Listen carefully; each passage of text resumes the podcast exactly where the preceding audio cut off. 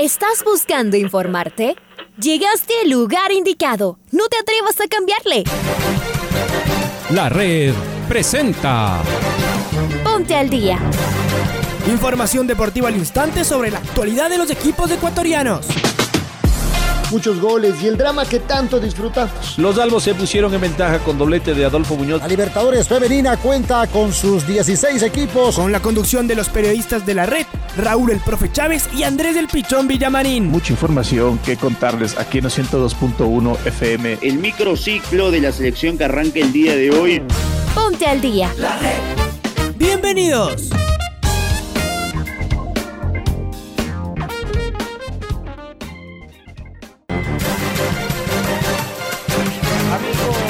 Amigas, hola, hola, ¿qué tal? ¿Cómo les va? ¿Cómo están? Tengan ustedes un cordial y afectuoso saludo. Bienvenidos, bienvenidas a la primera edición del noticiero al Día de la Red, día 23 de septiembre, jueves. Por ahora, una mañana nublada la que tenemos en la capital de todos los ecuatorianos. Les mandamos un abrazo grande acá desde la cabina de los 102.1 FM de la red. Perdió Barcelona en el primer round, pero quedó vivo. Esa es eh, la buena noticia para los simpatizantes, para los hinchas canarios, que ayer aguantaron en el Maracaná el poderosísimo Flamengo con un hombre menos prácticamente todo el segundo tiempo. En realidad, todas las partes de complemento. Voy a saludar con Raúl Chávez, mi compañero está Paola Yambay en los controles. Le saluda Andrés Villamarín Espinel para de inmediato meternos con los titulares. Hola Raulito, ¿cómo te va? ¿Qué tal Andrés? ¿Qué tal amigos, amigas, oyentes? Fuerte abrazo, bienvenidas, bienvenidos al Noticiero del Día en su primera edición. Este jueves 23 de septiembre arrancamos de inmediato con los titulares. Flamengo ganó el primer round en el Maracaná. Fabián Bustos destacó la actitud de su equipo. Bragantino sacó ventaja en el comienzo de las semifinales por la Copa Sudamericana. Gualaceo igualó de visitante y recuperó el segundo lugar de la Serie B. La UEFA adelanta peligros reales de organizar un mundial cada dos temporadas. Jordi Caicedo anotó un doblete en la Copa de Bulgaria. El Real Madrid goleó en la liga y es puntero en España. Jenny Herrera renunció a la dirección técnica de las guerreras del LDU. Amigos, amigas, es momento de escuchar el editorial del día en la voz de Alfonso Lazo Ayala. Fueron 15 minutos muy buenos de Barcelona generó dos situaciones clarísimas que hicieron que el arquero del Flamengo sea la figura de la semifinal. Pero con los cariocas no hay cómo descuidarse.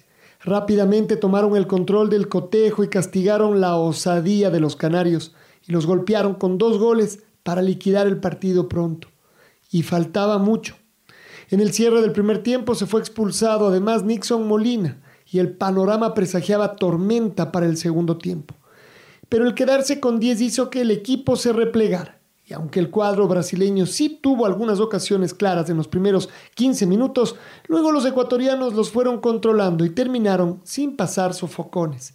Eso sí, les costó muchísimo intentar una heroica. La serie no está cerrada. Pensar en hacerle al menos dos goles al Flamengo en el Banco Pichincha es para audaces, y eso es lo que deberá hacer Barcelona la próxima semana. La buena noticia es que el equipo canario contará nuevamente con hinchas en sus gradas.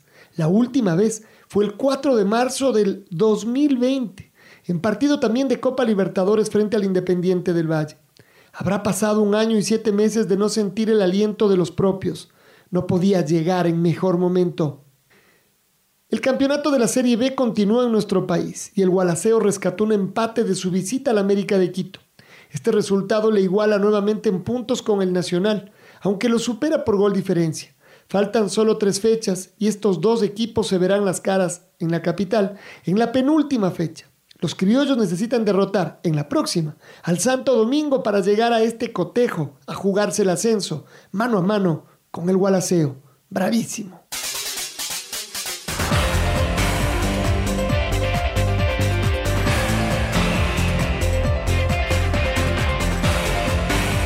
Escuchábamos el editorial del día en la voz de Alfonso Lazo Ayala. Barcelona jugó su partido de ida de las semifinales de la Copa Libertadores ante Flamengo de Brasil. Lamentablemente el equipo ecuatoriano no pudo conseguir un buen resultado. La próxima semana recibirá al Mengao en la ciudad de Guayaquil. Está Lucho Quiroz ya del otro lado. Luchito, ¿cómo te va?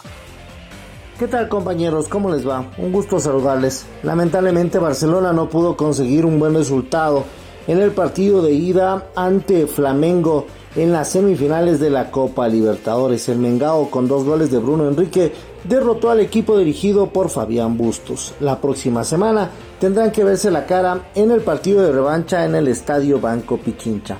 Las novedades, sobre todo en el equipo torero, es la suspensión que tendrá el volante Nixon Molina que tiene una doble cartulina amarilla y no podrá actuar para este compromiso. El resto a disposición del estratega argentino. Un abrazo compañeros. Un abrazo Luis, muchas gracias por tu informe. Y es momento de escuchar a Fabián Bustos, el técnico argentino, y sus reacciones luego de la pérdida de ayer 2 a 0 frente al cuadro de Flamengo. Escuchemos a Fabián Bustos.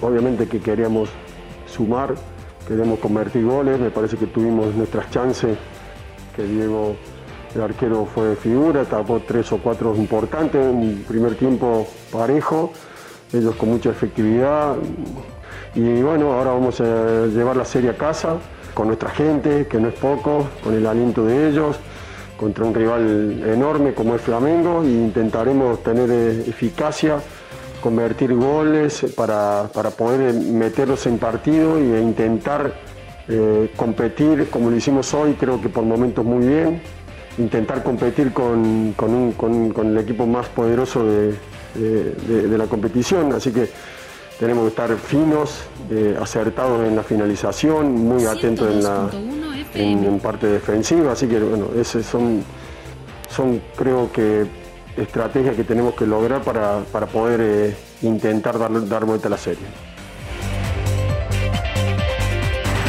Escuchábamos a Fabián Bustos, el DT Canario. Es momento de escuchar a Michael Carcelén, quien se perfila para ser titular la próxima semana en la revancha en el Estadio Banco Pichincha tras la expulsión del jugador Nixon Molina. Acá lo escuchamos a Cárcelen.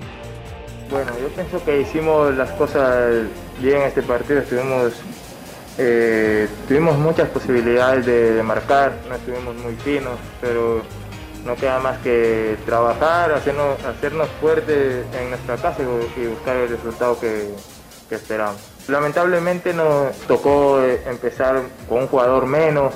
Obviamente eh, el equipo rival tenía a los jugadores completos y nos tocaba aguantar, evitar que tengan espacios por donde ingresar, tapar los, huecos que, dejamos al principio y bueno, lo hicimos bien, terminamos con cero en nuestro arco. Bueno, tenemos la ventaja de jugar en nuestra casa, para pasar no nos queda más que ganar y saldremos a buscar eso, ganar, porque tenemos la fe y la convicción de que queremos pasar esta llave y vamos a hacer lo posible por estar al otro lado.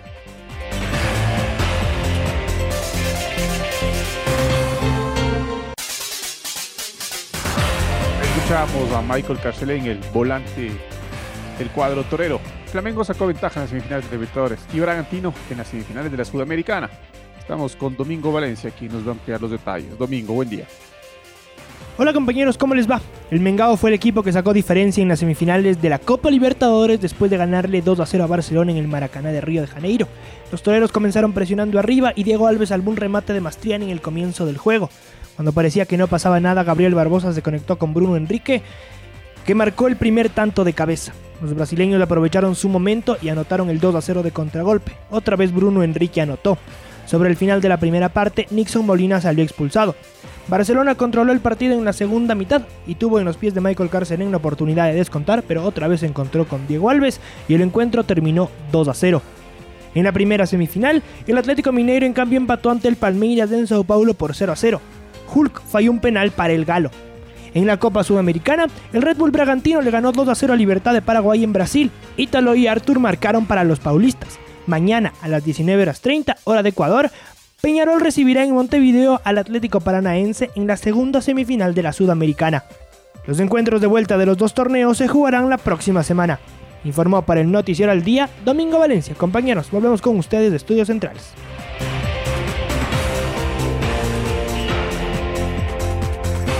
Muy bien, eh, Domingo, fuerte abrazo para ti. Vamos a ir en un instante con eh, el tema de la Serie B con Gualaceo, pero ayer en la noche se jugó la final eh, de la Copa entre los equipos de Estados Unidos y los equipos mexicanos. Y el León, cuadro donde milita el ecuatoriano Ángel Mena, enfrentó al Seattle Sanders de Javier Arriaga en los Estados Unidos.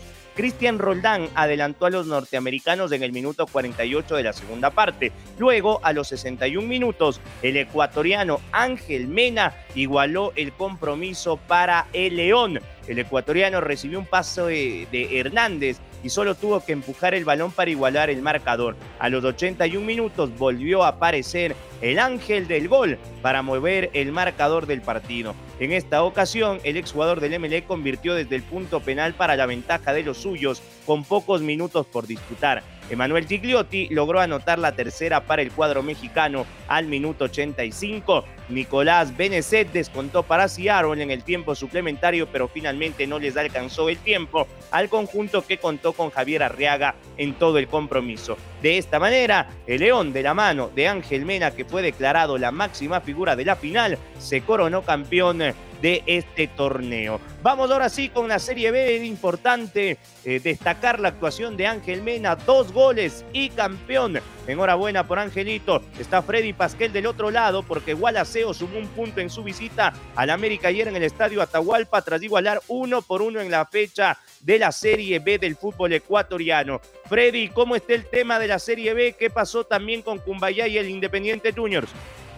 Hola, ¿qué tal compañeros? Muy buenos días a nuestros amigos, amigas oyentes de 202.1. Ayer se jugó parte de esta fecha 33 de la Serie B con distintos resultados. Eh, recordemos que el día martes, eh, en horas de la noche, el Nacional había empatado 1 a 1 en su visita al Atlético Porteño y de esa manera quedó pendiente del partido de su rival directo en esta pretensión de ascender al final de la temporada a la Serie A. En su partido el Guaraceo sacó un punto de visitante frente al América de Quito, acá jugando en la capital de la República. 1 a 1 fue el resultado final. De esa manera el Gualaceo con 54 puntos, al igual que el Nacional, pero con mejor gol diferencia, recuperó el segundo lugar en la tabla de posiciones esta eh, dramática Liga Pro Serie B que está llegando a su parte final. Por su parte, eh, la Liga de Puerto Viejo no pudo frente al Atlético Santo Domingo, pese a que la Capira ganaba 3 a 1, terminó el partido 3 por 3 y de esa manera mira muy complicadas sus aspiraciones de mantener la categoría. En otro partido, Chacaritas le derrotó 4 a 1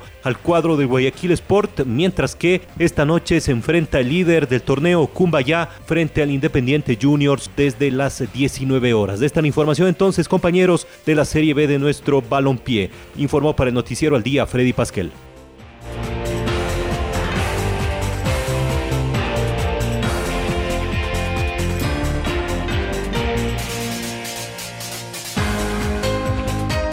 Muchas gracias Freddy, fuerte abrazo. Y es momento de escuchar a Héctor Vidorio, el técnico de Sociedad Deportiva Aucas.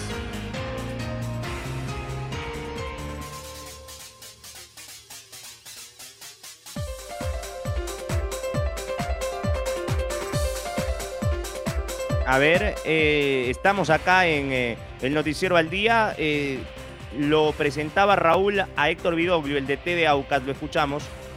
De acá en adelante el grupo tiene que tener una actitud muy competitiva. Sabemos que, vienen fechas muy importantes, estamos en la recta final. Queremos lograr objetivos importantes, que es entrar a, copas internacionales. Y para eso sabemos que la tabla está muy comprimida.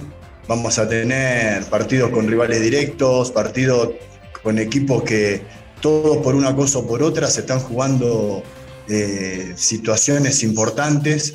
Así que de acá en adelante eh, tenemos que tratar de tener una mentalidad muy competitiva, muy ganadora y, y estar trabajado, saber y estar convencidos de que hemos hecho un muy buen trabajo desde la pretemporada hasta acá. El equipo siempre ha sido competitivo, más allá de que hemos logrado muchos empates, pero en esos empates siempre, y, lo digo con sinceridad, hemos estado mucho más cerca de, de, ganarlo que de perderlo a los partidos.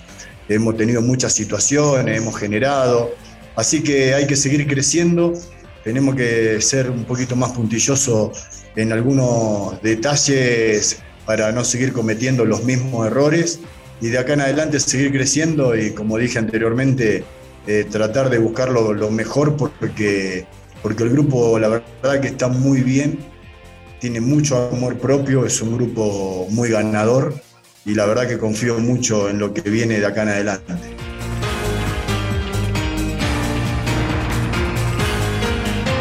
Las palabras de Vidoglio, momento de escuchar y, seguimos con Aucas, con el arquero Joan Lara, quien es de, alternante de Damián Frascarelli. ¿Qué dijo el chico Lara? A ver, lo escuchamos.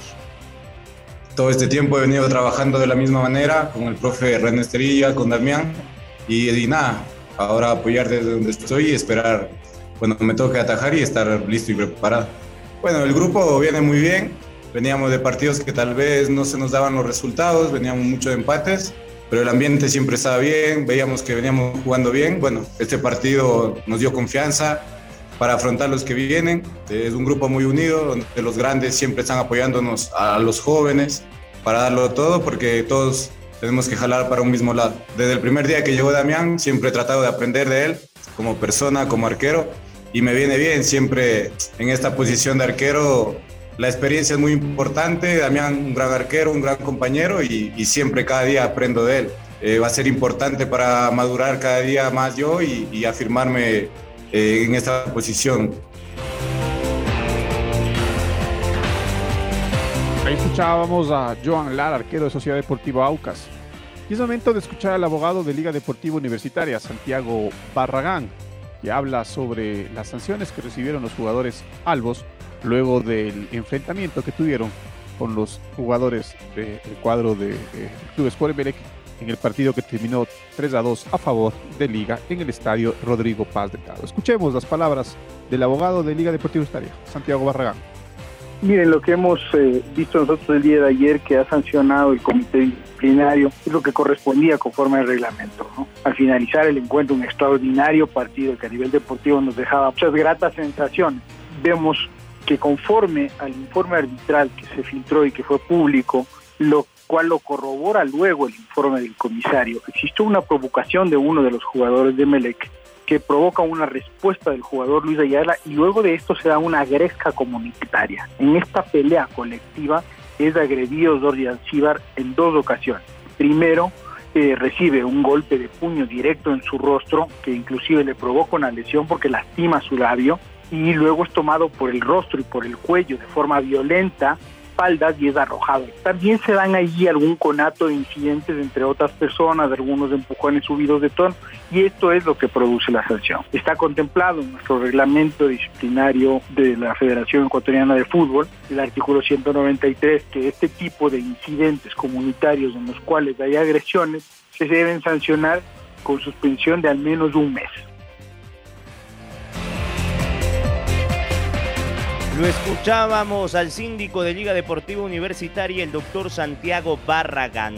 El organismo europeo señala el impacto de una mayor frecuencia de torneos finales del Mundial en el valor y el atractivo del evento. La UEFA ha emitido un comunicado exponiendo su punto de vista sobre este tema. ¿De qué se trata esto, mi estimado Pablito King? ¿Cómo te va? Hola, ¿qué tal? ¿Cómo les va, amigos de la red? Compañeros, buenos días. Aquí está la información para el noticiero al día. La UEFA ha emitido un comunicado en el que muestra su decepción por la metodología adoptada por la FIFA a la hora de abordar la cuestión de un mundial cada dos años, del que asimismo repasa los peligros reales que puede haber en el caso de que saliera adelante este proyecto. El organismo europeo recuerda que en mayo de este año el Congreso de la FIFA encargó un estudio sobre la viabilidad de un mundial masculino y femenino cada dos años. La UEFA entiende que viabilidad abarca todos los efectos y consecuencias e incluye todas las cuestiones relacionadas con calendario, formatos, fases previas, impacto en competiciones de clubes y selecciones existentes, oportunidades deportivas y comerciales, impacto en la salud física y mental de los futbolistas, en los aficionados, sostenibilidad de los viajes de estos. Todo esto incluye viabilidad para la UEFA. Parte del comunicado de la UEFA a la FIFA a propósito de este tema tan importante a nivel internacional y esta posibilidad de que un mundial se, realice cada dos años. Hasta aquí la información deportiva, amigos y amigas de la red.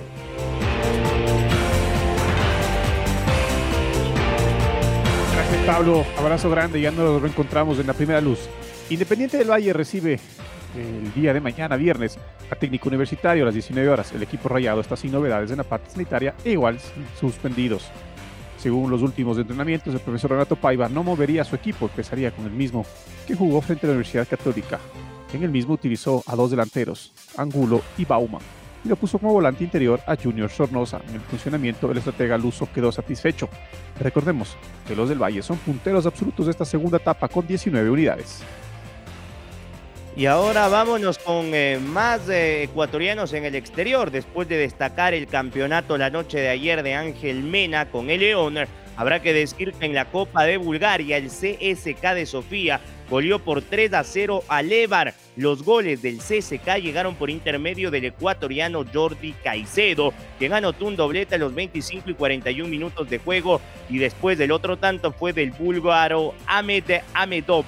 De esta manera, el equipo del ecuatoriano avanza a los cuartos de final del torneo y espera por su próximo rival.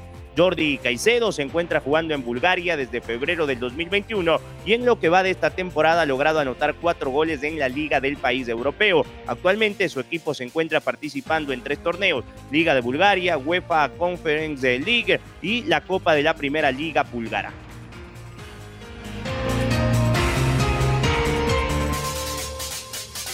La entrenadora ecuatoriana Jenny Herrera comunicó a través de una carta en Twitter su renuncia con fecha 17 de septiembre de agradecimiento a Liga Deportiva Universitaria Femenino. La directora técnica llevó en dos ocasiones al club quiteño a semifinales en la Superliga Femenina. Sin duda, una hermosa experiencia y la satisfacción de haber formado los mejores seres humanos y deportistas que hoy por hoy son la promesa del club y del fútbol femenino ecuatoriano. El trabajo técnico-táctico en el campo se ha visto reflejado. Parte, es una parte de su comunicado. Finalmente Herrera es pretendida por la tri femenina sub-20 y este sería el nuevo reto que asumiría la estrategia ecuatoriana luego de más de una década trabajando para el desarrollo del fútbol femenino con las guerreras albas de Liga Deportiva Estaria como arquera, capitana y directora técnica. Vamos entrando a la parte final, cambiamos de disciplina deportiva porque Michael Morales, el peleador de la UFC, ahora sí lo podemos decir de esta manera, fue recibido ya por eh, la UFC tras haber ganado su último combate. El ecuatoriano compartirá el, eh, el tema de, de, la competencia también con Chito Vera. Tendremos dos ecuatorianos en la UFC. ¿Qué dijo Michael Morales? Lo escuchamos pues muy feliz de verdad de haber, eh, haber conseguido esta gran oportunidad, de haber conseguido un contrato con UFC. Eh, muy feliz por mí, por mi familia, por mi país, por todos mis compañeros de Ecuador. Espero que estén todos felices también por este gran logro, porque no solo soy yo, es un país entero detrás de mí. Entonces, ve, fui por más, esperen más victorias y pues voy a seguir adelante.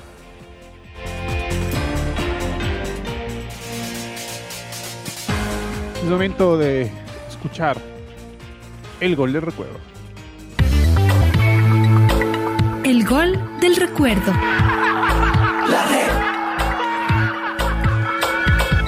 El 23 de septiembre de 2009, Deportivo Quito enfrentó a Espoli por la décima fecha de la segunda etapa del torneo. Los Chuyas se impusieron 1-0 con este gol de Iván Borguelo, que lo recordamos a continuación con los relatos de Carlos Edwin Salas y los comentarios de Reinaldo Romero. El que está con Pirquio, tocando la cortita para Mina que juega por derecha para Esterilla. Va a levantar el centro, arranca Esterilla, se frenó y cuando ya le marcan levanta el centro y se cruza Marquinhos para mandar la pelota fuera de la cancha a un costado. Y vaya solito Borgelo, Borgelo le va a pegar, le pegó, gol, gol, gol, gol, gol, gol, gol, gol. Aflojó Espinosa. ¡Gol!